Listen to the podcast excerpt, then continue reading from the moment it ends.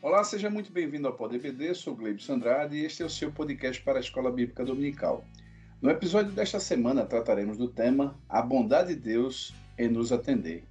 Para isso, vamos questionar e refletir em três questões. Primeiro, qual o significado amplo da bondade de Deus? Ainda que existe um caminho para gozar da bondade de Deus? E por fim, o que os falsos profetas têm a ver com esse tema? Na mesa redonda e hora da pimenta, como justificar a bondade de Deus, a existência de males e o sofrimento humano? Para nos ajudar a compreender esse tema, contextualizando o seu significado para a igreja desse tempo vigente e seus desdobramentos, aqui comigo, nossos convidados, pastores Kleber Maia e Orlando Martins.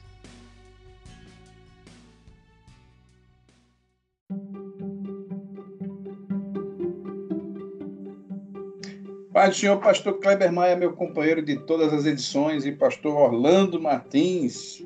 Seja muito bem-vindo. Pastor Orlando, suas considerações iniciais sobre esse tema de hoje, pastor Orlando.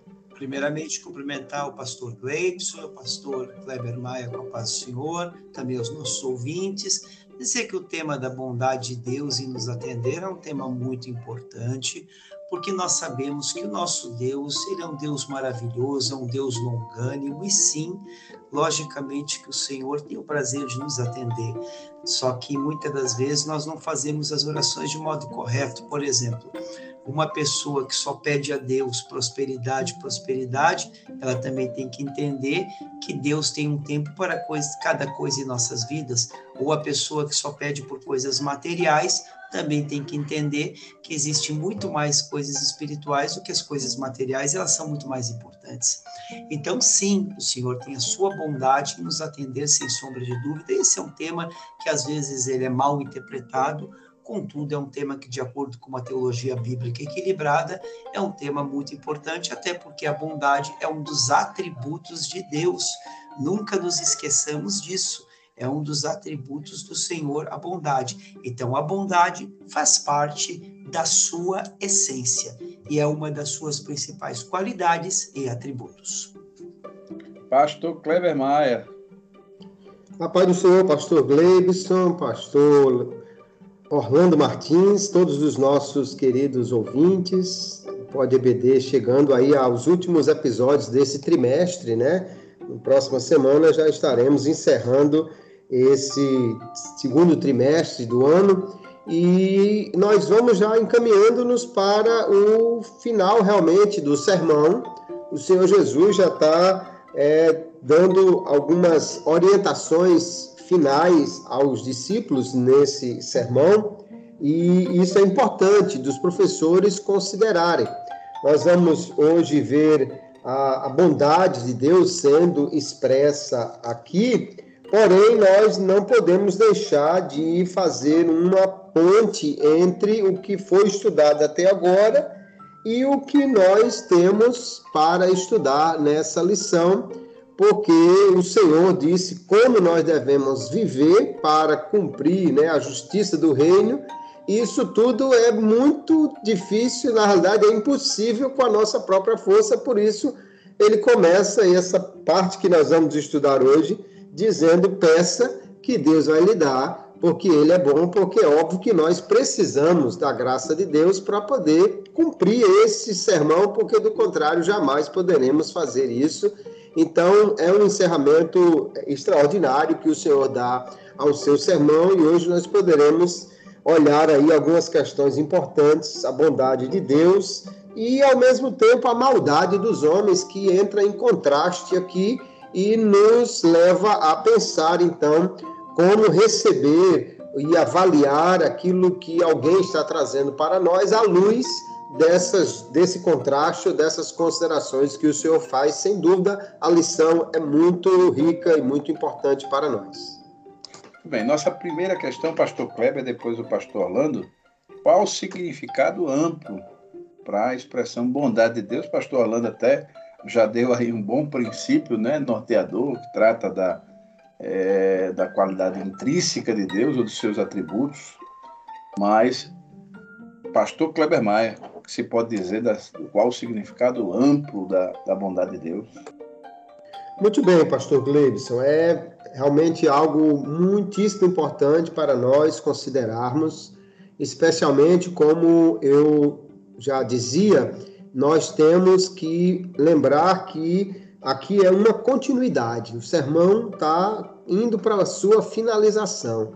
Então, pode parecer estranho que o Senhor estava falando uma hora sobre as regras que nós devemos cumprir, como nós devemos julgar ou não julgar as pessoas e tudo mais, e de repente ele chega aqui a falar sobre oração. Pedir e dar-se-vos-á. É óbvio que o contexto aqui é pedir a Deus, é falar com Deus. E por que Jesus sai dessa orientação ética diretamente para a oração? Porque lembrar que o Sermão do Monte começou com as bem-aventuranças falando do pobre de espírito.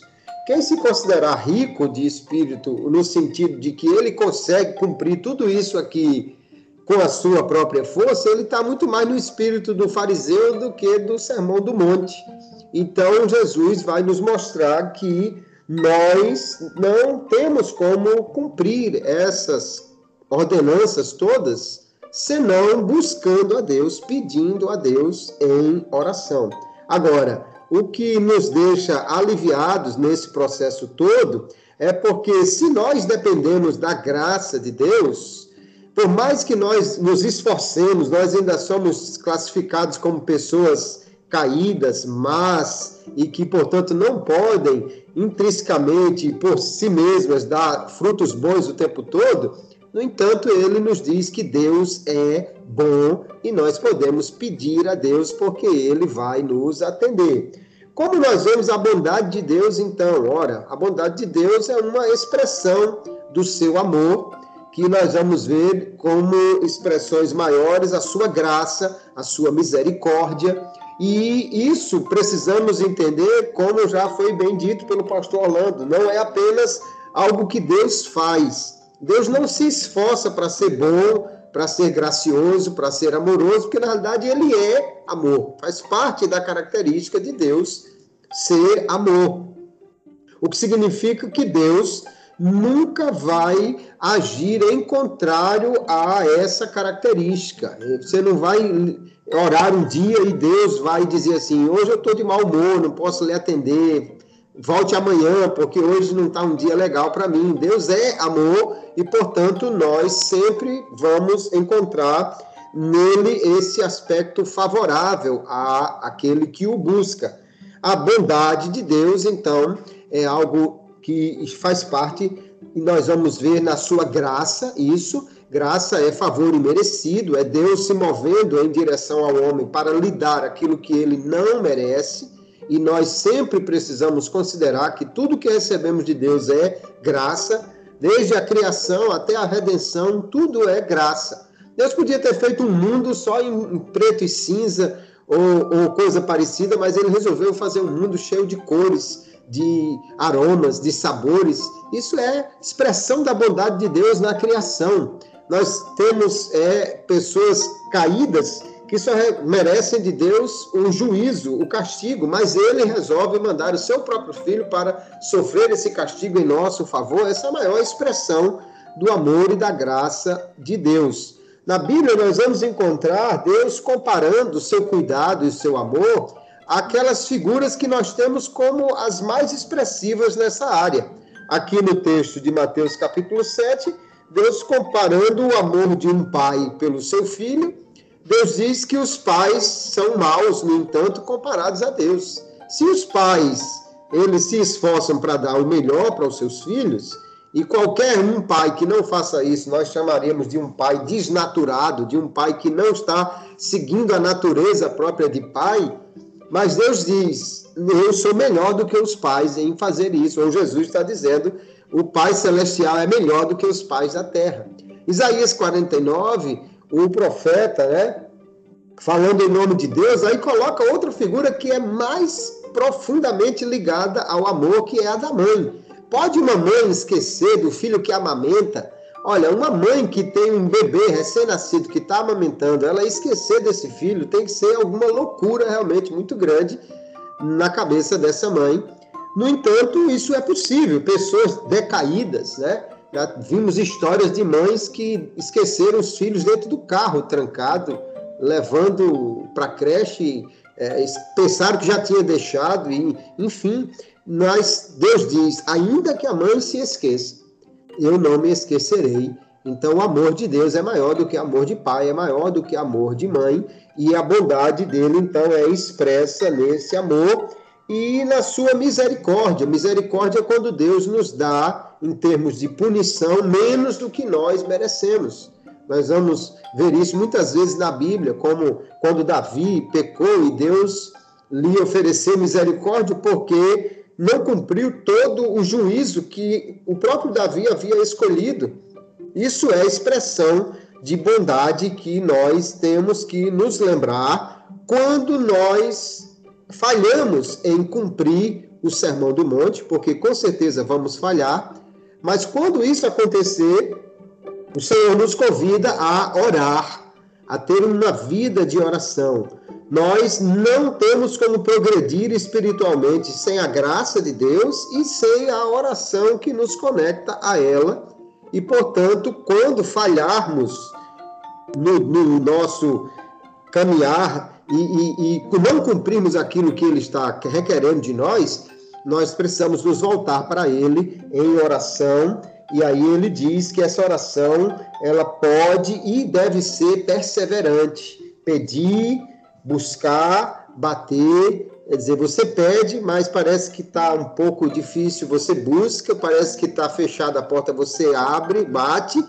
E, e, e não seria perigoso insistir dessa forma em alguém que você não sabe qual vai ser a reação dele, de repente ele pode sair de lá com uma arma para lhe bater porque você está perturbando, mas o que Jesus nos garante é isso nunca vai acontecer. Você nunca vai bater na porta de Deus e ele vai sair irritado porque ele é um pai bom. Ele não só é pai, mas é um pai bom que cuida dos seus e nós vamos encontrar da mesma forma o escritor os hebreus dizendo que sem fé é impossível agradar a Deus, nós precisamos crer, mas não apenas crer que ele existe, mas ele diz que é galardoador dos que o buscam. Deus sempre está pronto a responder favoravelmente àquele que o busca no tempo adequado. Então, a bondade de Deus é essa expressão que nós podemos confiar e nessa confiança podemos ir a Ele todas as vezes que necessitarmos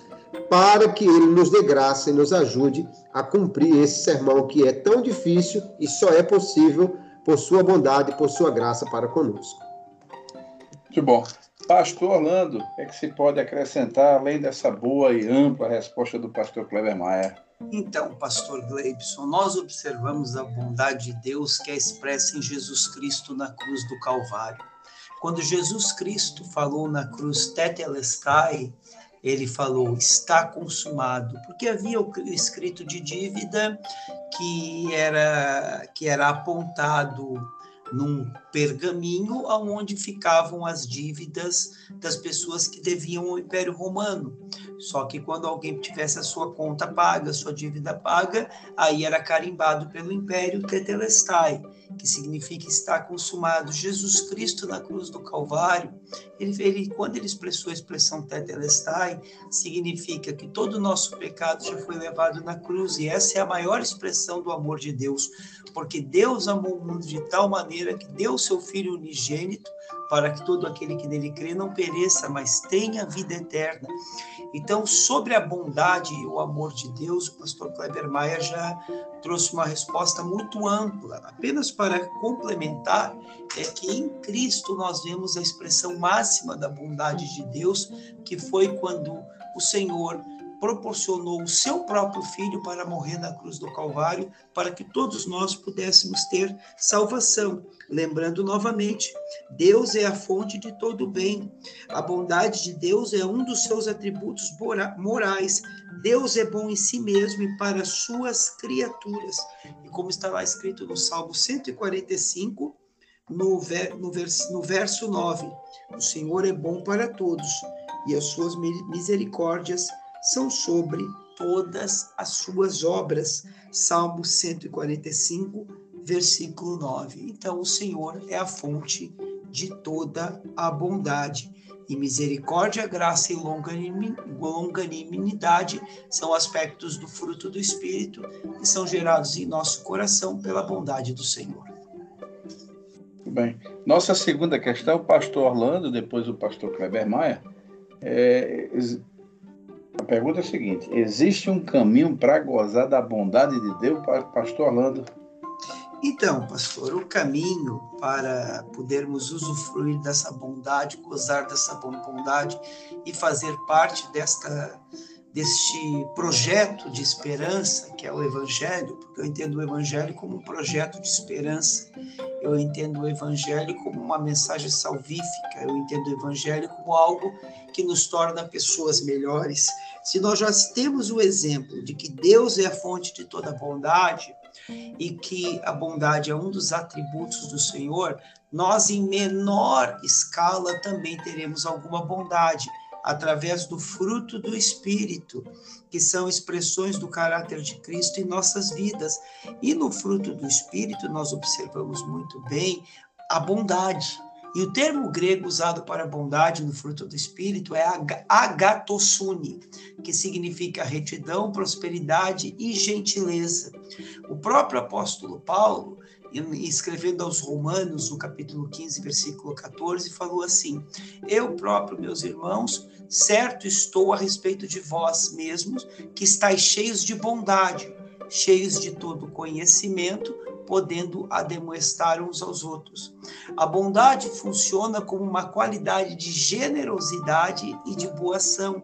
De acordo com Martinho Lutero, uma pessoa é bondosa quando se dispõe a ajudar aqueles que estão em necessidade, sendo esta uma marca de um crente que tem a plenitude do Espírito Santo. Então, claro, a pergunta é: vamos só novamente voltar aqui na pergunta, que eu acho que é uma pergunta bastante importante. Existe um caminho para gozar da bondade de Deus? Sim. Aqui na Terra é nós cada dia mais nos tornarmos mais parecidos com Jesus. Lembrando que a bondade do Senhor é eterna e infinita, a nossa é finita. Lembrando que o Senhor é a fonte da bondade e nós aqui tudo que fazemos é de modo ilimitado, contudo, com a ação do Espírito Santo, com a direção do Espírito Santo e com a graça do Espírito Santo, podemos manifestar logicamente os aspectos do fruto do Espírito. A bondade expressa a humildade, que é a beleza da santidade. Portanto, se trilhar os caminhos bons, construiremos logicamente uma proposta cristã que vai nos ajudar a testificar da bondade de Cristo e da bondade de Deus em favor de todos. Pastor Kleber Maia, você pode complementar dessa questão, Pastor Kleber? Olha, Pastor Gleison, já vimos aí realmente que o Pastor Orlando nos aponta a uma, um caminho para nós gozarmos da bondade de Deus. Porém, esse caminho o Senhor Jesus vai nos mostrar aí adiante que ele é um caminho restrito, um caminho que é estreito. É, é importante nós é, olharmos como o Senhor coloca um caminho estreito e um, um contraste com um caminho largo, espaçoso. Né? Às vezes alguém pensa um, um, um caminho que vai numa direção e é estreito e outro caminho que vai na mesma direção e que é largo. Mas eu gosto mais de alguns comentaristas que pensam que na realidade, o caminho estreito e largo é estreito porque ele vai na contramão da multidão. Então, ele está indo no sentido contrário. Todo mundo está vindo de lá para cá, fazendo aquilo que lhe agrada, aquilo que ele acha bom, aquilo que lhe dá prazer. E, no entanto, para nós termos esse enquadramento dentro daquilo que Deus quer de nós e, portanto, está no seu reino, cumprir a sua justiça e experimentar a sua bondade, acaba sendo muitas vezes um caminho que vai na contramão da multidão e, a, e, e por a multidão que vem em sentido contrário ser maior, esse caminho se torna estreito. Mas ele é estreitado também pela, pela forma como nós devemos andar neste caminho, porque o Senhor nos deixa claro que existe uma justiça, né, um modo correto de caminhar que deve ser cumprido. Inclusive, ele na regra áurea, no verso 12, né? Tudo que vocês querem que alguém faça, faça também a eles. Então, é aquela história que alguém quer que todo mundo seja bom com ele, mas ele não quer ser bom com os outros.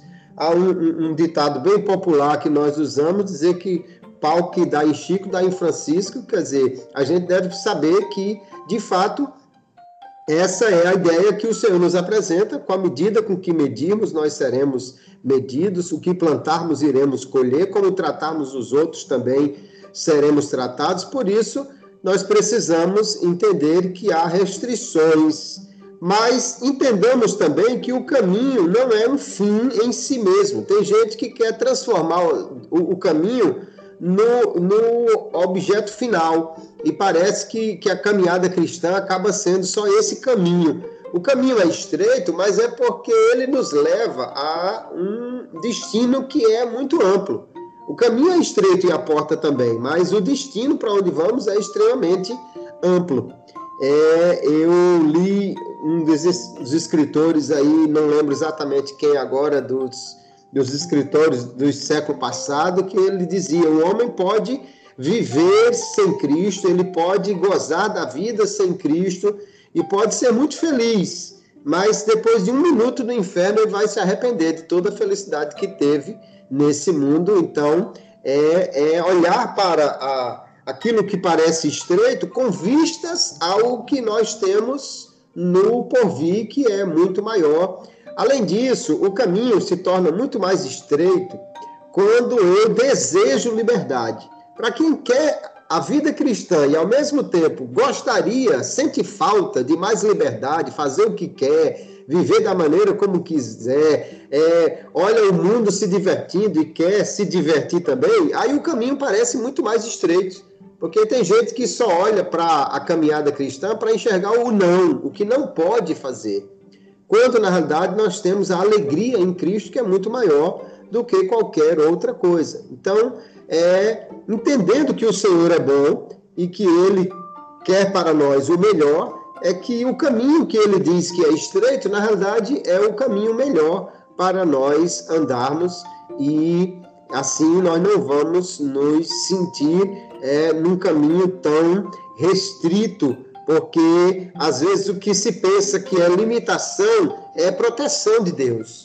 É, a, a, a cerca muitas vezes não é para nos limitar, é para impedir que nós saiamos fora de um espaço que é seguro para nós. Então o caminho aí é estreito e nós precisamos, no entanto, entender que ele é o melhor caminho para nós andarmos e a bondade de Deus, ela é, expressa para todos, porém, nesse caminho é onde nós vamos experimentar de uma forma mais, mais significativa o amor, a bondade, o cuidado de Deus para conosco, e é importante nós considerarmos então isso.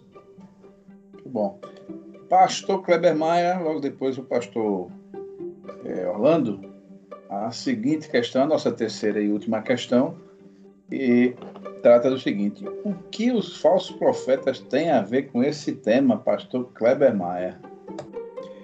Olha, pastor Gleibson, veja como o senhor ele está num, num, num sermão, né? Isso é importante a gente entender que é um discurso. Então há uma progressão, uma ordem na exposição lógica de Jesus. A gente não pode simplesmente tirar um versículo descolado do outro e querer é, olhar aquilo sem observar essa ordem da, da argumentação do Senhor. Então, ele vai, depois de dizer que nós devemos andar pelo caminho que é estreito, em direção à porta que também é estreita, ele diz que devemos ter cuidado com os falsos profetas. E ele usa uma metáfora muito importante. Ele diz que eles são como ovelhas são lobos vestidos de ovelhas, né? Ovelhas por fora, lobos por dentro, o que nos leva a pensar, e aí quando vemos uma metáfora, precisamos olhar o significado dela dentro daquele contexto. Um, um, um, lobo vestido de ovelha fala de uma falsidade, em primeiro lugar, né? não é aquilo que aparenta, e normalmente com más intenções, porque um lobo, em relação às ovelhas, se ele se disfarçou delas, é para entrar no rebanho e destruí-las. Nós vamos encontrar esse tipo de, de relato, de, de comparação também, por exemplo, em João capítulo 10, que Jesus fala dos salteadores, do que vem roubar, matar e destruir.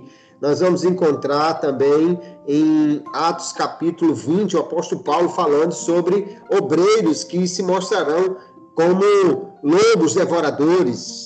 E o contraste é Paulo dizendo: Eu sempre lhes preguei a verdade, enquanto que os, os lobos vão distorcer a verdade, aí entra a questão da falsidade.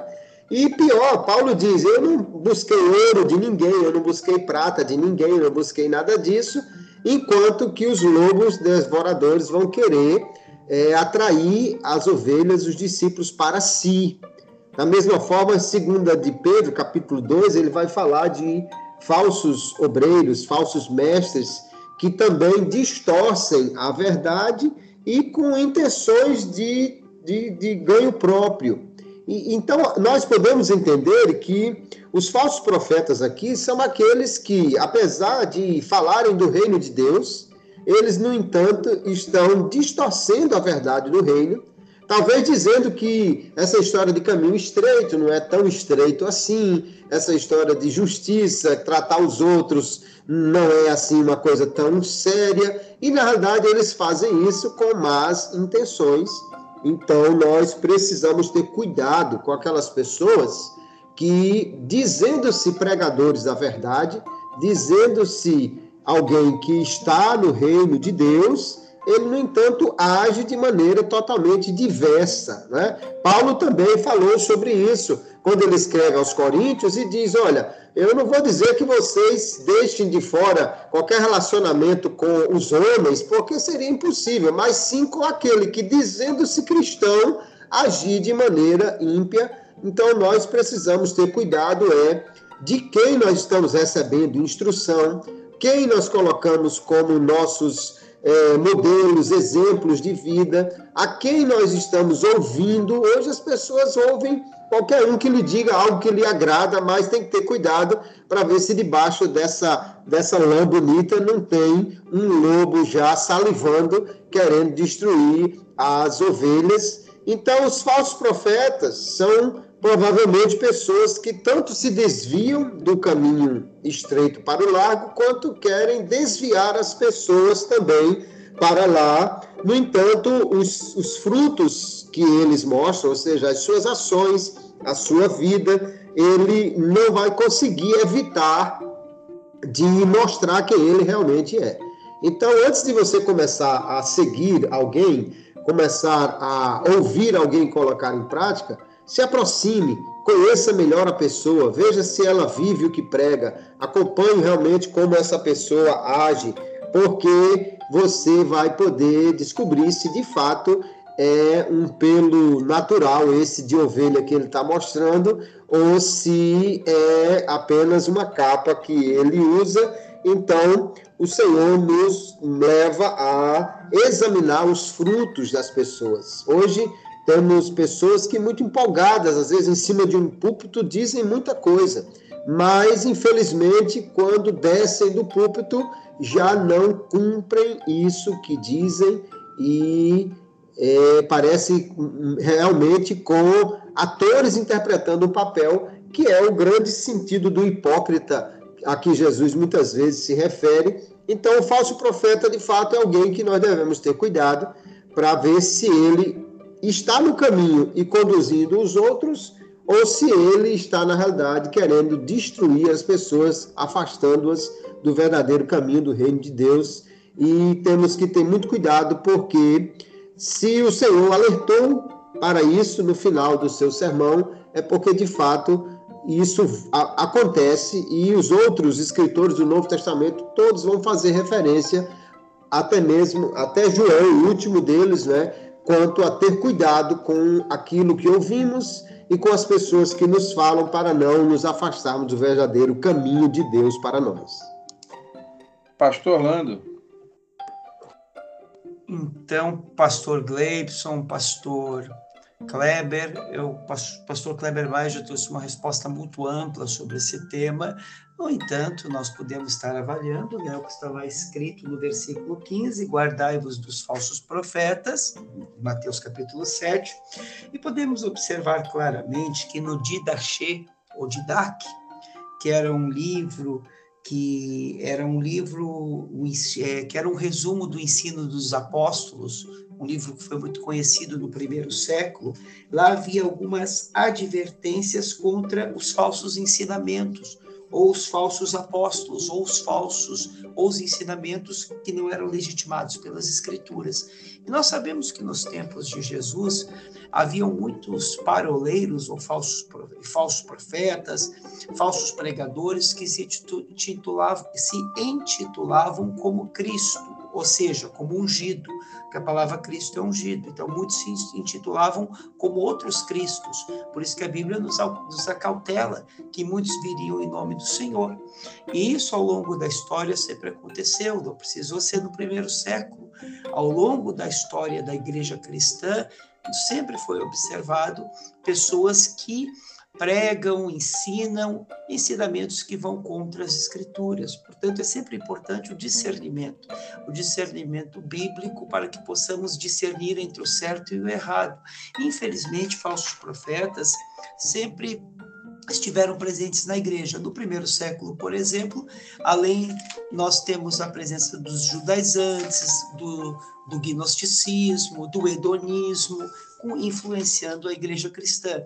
Temos o exemplo também de, do Nicolau, que depois é que foi um dos diáconos, né, um dos sete diáconos instituídos na igreja de Jerusalém. Depois fundou a seita dos nicolaítas, que negava a divindade de Cristo.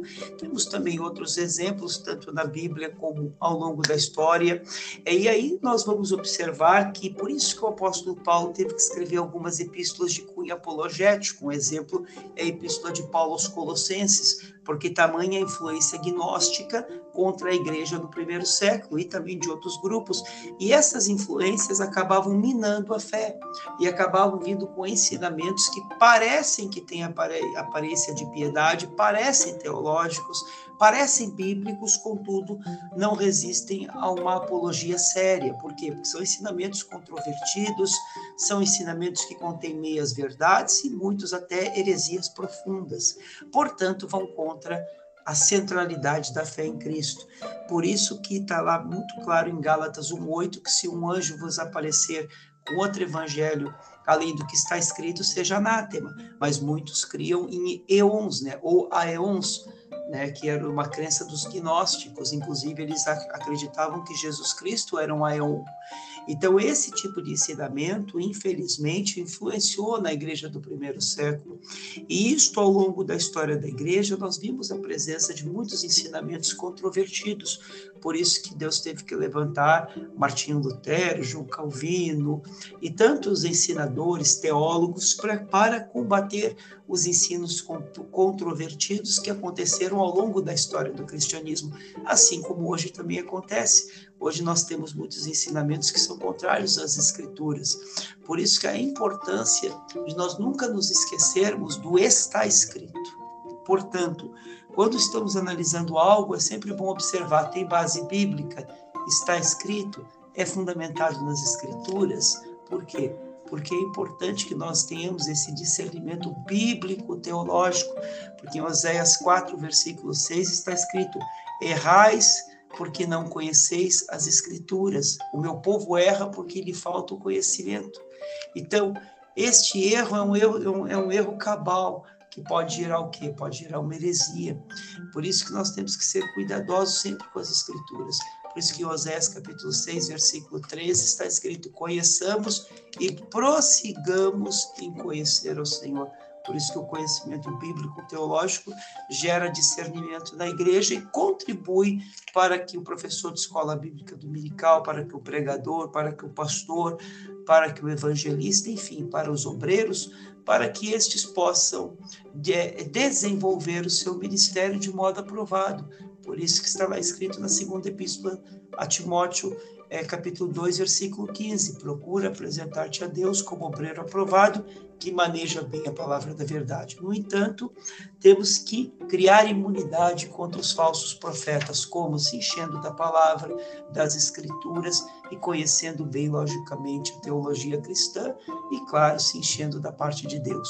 Então, eu entendo que sim, é, os falsos profetas foram muito presentes no primeiro século, foram muito presentes ao longo da história da igreja, infelizmente também são muito presentes nos dias de hoje. Por isso que nós temos que compreender a tão grande salvação que foi expressa pela bondade, pelo amor de Deus para cada um de nós através do sacrifício de Jesus, entender a centralidade da cruz de Cristo, entender que a nossa fé tem que ser cristocêntrica e não antropocêntrica, entendermos que não existe Cristo e algo mais, existe apenas Cristo, porque a nossa fé deve ser suficiente em Cristo.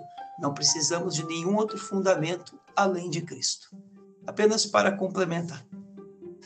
Bom, chegamos à nossa mesa redonda e hora da pimenta. É, eu vou fazer a leitura do texto, que se encontra é, no livro dos Salmos, capítulo 73, é um salmo de Asaf, eu vou ler apenas alguns versículos. O versículo primeiro diz assim: Deus é verdadeiramente bom para com Israel, para com todos os que têm um coração puro. Quanto a mim, por pouco me ia desviando do caminho reto, quase escorregava, pois tive inveja do bem-estar dos soberbos e dos que rejeitam a Deus. Eles não têm medo de morrer, o seu poder é garantido não se veem metidos em dificuldades com toda a gente, nem rodeados de problema. Problemas, aqui está no plural, na versão o livro. A seguinte questão da nossa mesa redonda e hora da pimenta: como justificar a bondade de Deus, a existência de males e o sofrimento humano, pastor Kleber Maia? Olha só como realmente a questão é importante, né? Nós vemos o Senhor Jesus muito claramente dizer que Deus é bom, é um Pai maravilhoso. No entanto, nós temos duas questões aí que eu gostaria de considerar rapidamente. A primeira é que Jesus falou de árvore que dá fruto. E nós sabemos que o, há árvores que demoram muito mais em dar seus frutos. Então, o fato de eu não, não estar vendo agora a bondade de Deus como eu gostaria, não quer dizer que Deus não esteja agindo em bondade para conosco. Se eu estou sofrendo hoje, pode ser até que esse sofrimento seja uma expressão da bondade de Deus, como nós vamos ver o escritor da Epístola aos Hebreus colocando lá no capítulo 12. Se alguém não quer sofrer o, o, o que é Deus como Pai trata, né, corrigindo seus filhos com disciplina, então ele não, não é realmente um filho que está submetido à, à bondade de seu pai, porque muitas vezes o que parece um sofrimento agora, depois vai se mostrar em algo extremamente útil. É, é você pensar o, o, o boxeador, o lutador de MMA ou qualquer atleta que está sendo é, cobrado pelo seu treinador e está doendo, mas no dia que ele for lutar ou, ou, ou apresentar-se no seu esporte e ele ganhar, ele vai dar graças a Deus por aquele sofrimento lá de trás. Então, muitas vezes, essa bondade de Deus não é vista agora por causa do processo, mas será vista depois. E depois também temos que ver que Deus ele é bom é, a bondade de Deus, o comentarista fala também de bondade como expressão de retidão, algo que é bom também é algo que é reto. Então, Deus, por ser reto, ele tem um tratamento adequado dentro de um relacionamento. Quem está dentro do reino de Deus receberá um tratamento condizente com esta condição. Mas quem está fora desse reino, por não querer se submeter ao rei, então ele não pode requerer a bondade do rei é, da mesma maneira, porque ele está em oposição ao rei e a, a retidão de Deus, é aquilo que John Wesley chamava de amor santo. E é, nós vamos ver Jacó Armínio falando do duplo amor de Deus. Deus ama a si mesmo e ama as pessoas. Porque ele ama a si mesmo, ele é justo, ele não pode deixar de ser justo. E em sua justiça, muitas vezes ele vai trazer males e sofrimento em decorrência dos, da rebelião dos homens que não querem se submeter a ele. Então, Deus de fato é sempre bom, mas não vemos essa bondade porque às vezes não enxergamos o final do processo. E Deus é bom e reto, e por amar a si mesmo, muitas vezes o sofrimento que ele está trazendo é uma, uma resposta adequada a aquele que está rebelde contra ele, portanto, nada disso advoga contra a bondade de Deus. Pastor Orlando, o que, você pode dizer que esse, esse assunto é, é, é, parece até uma arapuca, né? Ele se criou aí uma expectativa de, de Deus é, e da sua bondade, como se dentro da bondade de Deus o ser humano é, tivesse de gozar, vamos dizer assim, até de, do, de, vamos dizer assim, de um, de um privilégio de não passar por sofrimento de espécie alguma. E, e isso é uma propaganda enganosa, né, pastor Orlando? Pastor Gleibson e pastor Kleber Maia, primeiramente cumprimentar o pastor Gleibson pela formulação da questão, excelente, o pastor Kleber Maia pela excelente resposta, apenas aqui a título de complemento, sim, pastor Gleibson, concordo com o senhor, nós aqui nessa terra, nesta vida, nós sofremos sim, porque o sol nasce para o justo e para o injusto. Asaf estava ali fazendo seus questionamentos, seus lamentos, suas reflexões. Podemos utilizar vários termos para a reflexão é, de Asaf. Agora, uma coisa é uma verdade: todos os grandes servos do Senhor iminentes ao longo da história passaram pelo sofrimento. A própria Bíblia nos fala sobre isso. No mundo tereis aflições, como está lá escrito também em Salmo 34, verso 19: muitas são as aflições do justo. Então, nós sabemos que as aflições fazem parte da vida cristã. Nós não somos é, nós passamos pelas aflições, porque as aflições também forjam o nosso caráter, nos ajudam a nos tornar mais maduros. Se nós formos analisar, por exemplo, ao longo da narrativa bíblica, nós vamos ver que o sofrimento, as dificuldades e as lutas fizeram parte da vida dos cristãos, fizeram parte dos protagonistas e dos personagens bíblicos. É como está lá escrito na primeira epístola de Pedro, capítulo 4, versículo 13: Alegrai-vos na medida em que sois comparticipantes dos sofrimentos de Cristo para que também na revelação de sua glória vos alegreis exultando. Maior sofrimento teve Jesus quando morreu na cruz do Calvário.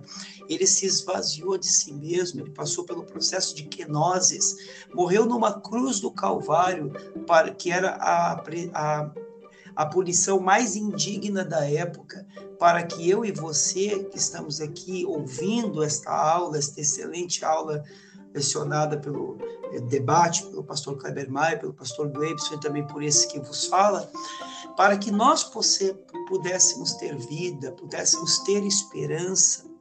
Então, sim, o sofrimento faz parte, é como está lá em Colossenses 1, versículo 24.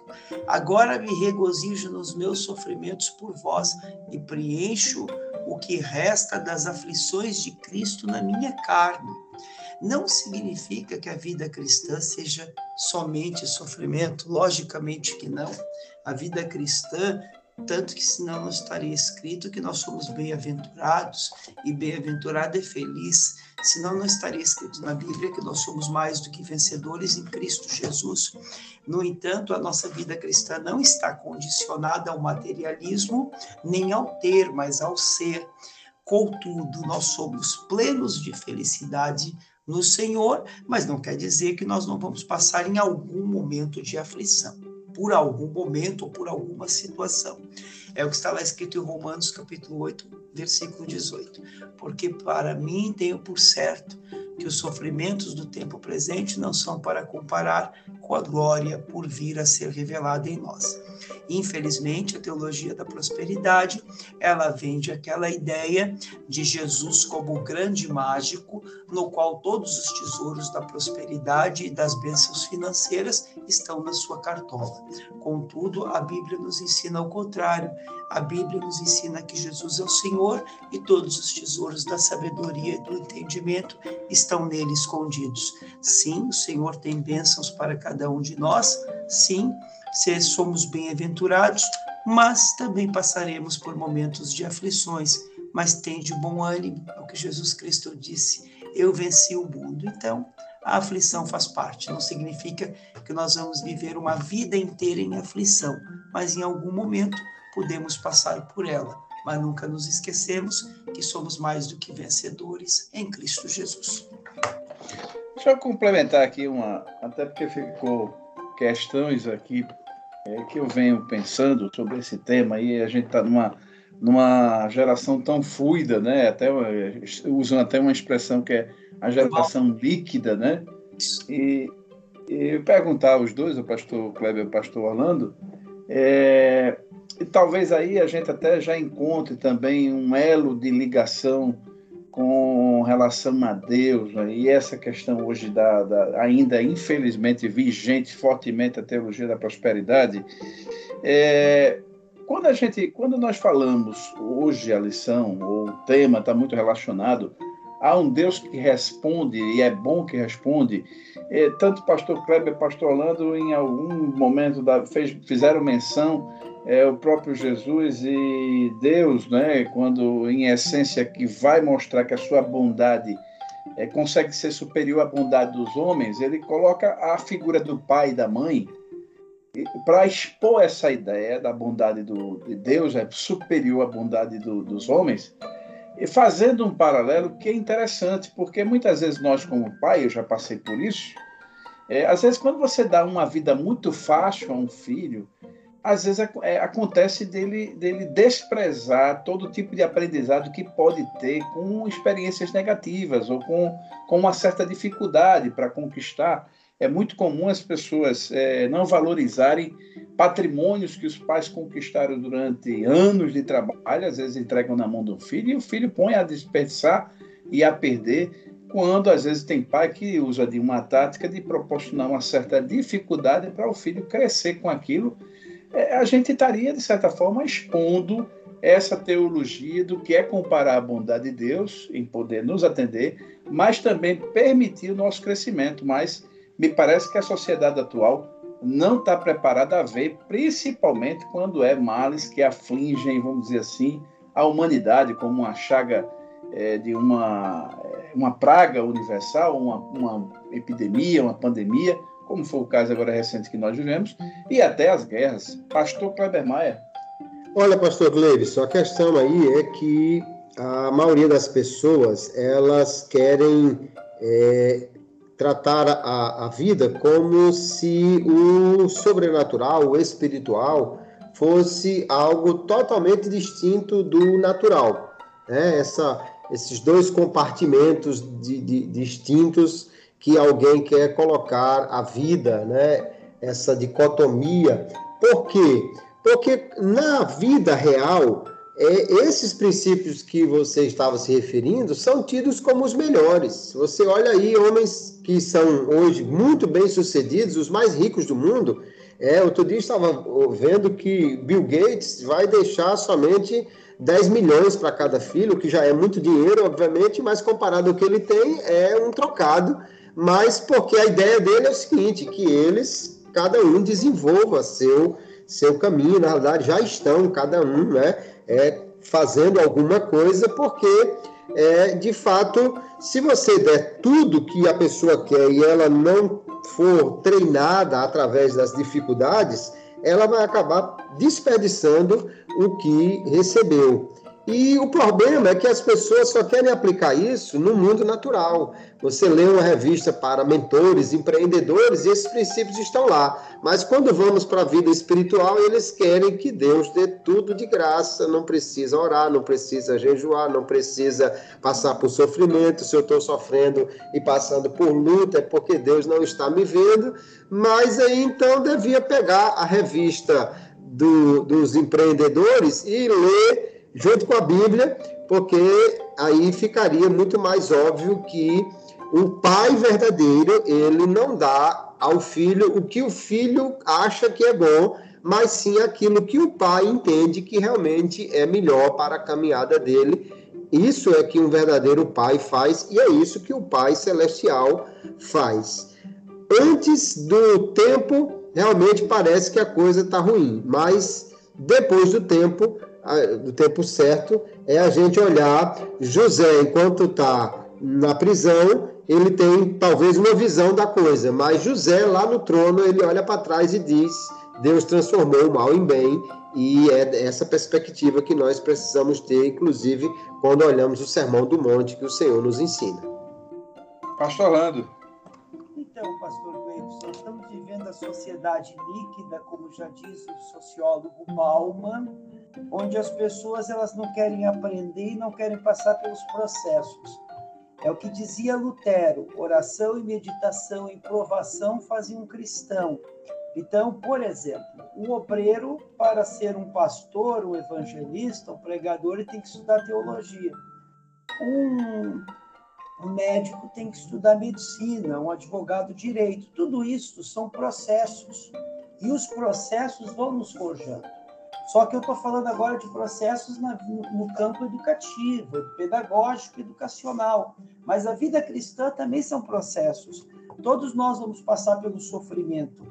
Infelizmente, muitas pessoas estão entendendo o evangelho na perspectiva do ter, mas nós devemos entender o evangelho na perspectiva do ser. Inclusive, se nós formos analisar, até na sociedade atual, não precisa ser evangélico para ter crítica a este discurso, nós temos visto algumas vozes que têm começado a questionar um pouco essa sociedade líquida, dentre elas o Bauman. E o Bauman não era cristão, até não sei, desconheço, talvez fosse católico, desconheço. Se conheço apenas o Bauman como excelente sociólogo, não no aspecto religioso mas ele nunca deu muita ênfase para a religião. Agora vejo o Bauman muito preocupado com a sociedade líquida. E essa sociedade líquida está invadindo a igreja, porque a igreja faz parte da sociedade. Por isso que eu entendo que nós nunca devemos perder aquele fundamento, como colocou ali o pastor Kleber Maia com muita propriedade, de valorizar as coisas. Assim como Bill Gates, ele facultou aos seus filhos que ele tem bilhões de dólares, mas apenas, que para nós já é muito, mas para ele é apenas 10 milhões para cada um. Por quê? Porque ele quer que os filhos deem valor àquilo que é essencial. E nós estamos vivendo numa sociedade do descartável. As pessoas não valorizam o que é essencial e valorizam só o que é descartável. E, infelizmente, às vezes, essa mensagem está, acaba entrando também de modos é, sutil da igreja. Então, por isso, devemos valorizar o que é essencial, não o que é relativo ou descartável. Muito bom. Pastor Orlando, suas considerações finais e algum tipo de dica pedagógica para o nosso ouvinte? Então, Pastor Gleibson, é, eu tenho aqui uma teologia sistemática que eu gosto muito, que até ontem é, na igreja que eu vou aqui em Portugal, trouxe uma, uma palavra assim, uma palavra introdutória, e eu recorri muito ali ao Walter Brunelli para verificar todas as suas reflexões acerca de ceia no Walter Brunelli, que eu acho que é um excelente teólogo. Então fica aqui a dica, teologia sistemática do Walter Brunelli, ela é muito apropriada, muito boa, e é um dos bons teólogos do Brasil e que sempre vai contribuir certamente com os nossos professores de escola bíblica, e é claro, não se esquecendo da nossa teologia sistemática pentecostal da CPAD, que também é muito apropriada. Pastor Kleber Maia. Eu gostaria tão somente de agradecer por este momento especial de estar aqui, mais um episódio do Pod BD. Louvar a Deus pela companhia aqui do pastor Orlando Martins, do pastor Gleison Andrade, de todos os nossos ouvintes aqui do Pod EBD. Que Deus abençoe grandemente a cada professor, a cada aluno. E deixar aqui como uma dica: os professores vão trabalhar sobre essa questão da bondade de Deus. Eu vi uma, uma situação interessante, até sendo retratada na igreja, de um, alguém que recebia um, um, refrigerante e, e achava que aquilo era maravilhoso. Mas quando via outra pessoa que recebeu do mesmo que lhe deu aquele refrigerante, ele ter recebido um maior, aí ele ficou desconfiado da bondade do outro que lhe deu uma latinha enquanto deu um refrigerante de um litro para o outro. O professor talvez pudesse é, fazer alguma coisa parecida de acordo com a sua classe, talvez dando um pequeno presente a um, um, um bombom a um e uma barra de chocolate maior para o outro, e, e, aí ver as reações e, e o que alguém é, consideraria sobre bondade nesse aspecto, para a partir daí então entrar nessa discussão sobre o que Jesus nos ensina sobre a bondade de Deus, é uma maneira de despertar a classe para esse tema. Muito bom, eu quero agradecer de coração ao pastor Kleber Maia e ao pastor Orlando Martins por esse precioso conteúdo que vai chegar ao ouvido do nosso ouvinte e a você também que nos ouve, né? seja de onde for, seja em que veículo ou em que é, condição estiver a escutar o, o Pode EBD. Quero agradecer a, a tua valiosa é, audiência e é, pedir a você que continue compartilhando. E se não é inscrito, se inscreve aí, porque podcast também precisa que se inscreva. E muitas vezes você escuta, mas não faz a inscrição é, é, na plataforma que você costuma lá no agregador do podcast, seja no Spotify, no Castbox, seja no Google Podcast, tem lá uma abinha para você se inscrever. Muitas vezes aparece subscrever. Faça isso, que também contribui para dar visibilidade ao, ao nosso podcast em outros agregadores e para pessoas que estão dentro dessa plataforma é uma maneira de contribuir é, e fazer expandir esse conteúdo que aqui trazemos para você. Aos meus amigos pastores, pastor Kleber Maia e o pastor Orlando Martins, meu muito obrigado. Que Deus continue vos abençoando e eu quero me despedir dos dois e de cada ouvinte com a paz do Senhor. A paz do Senhor, queridos. A paz do Senhor.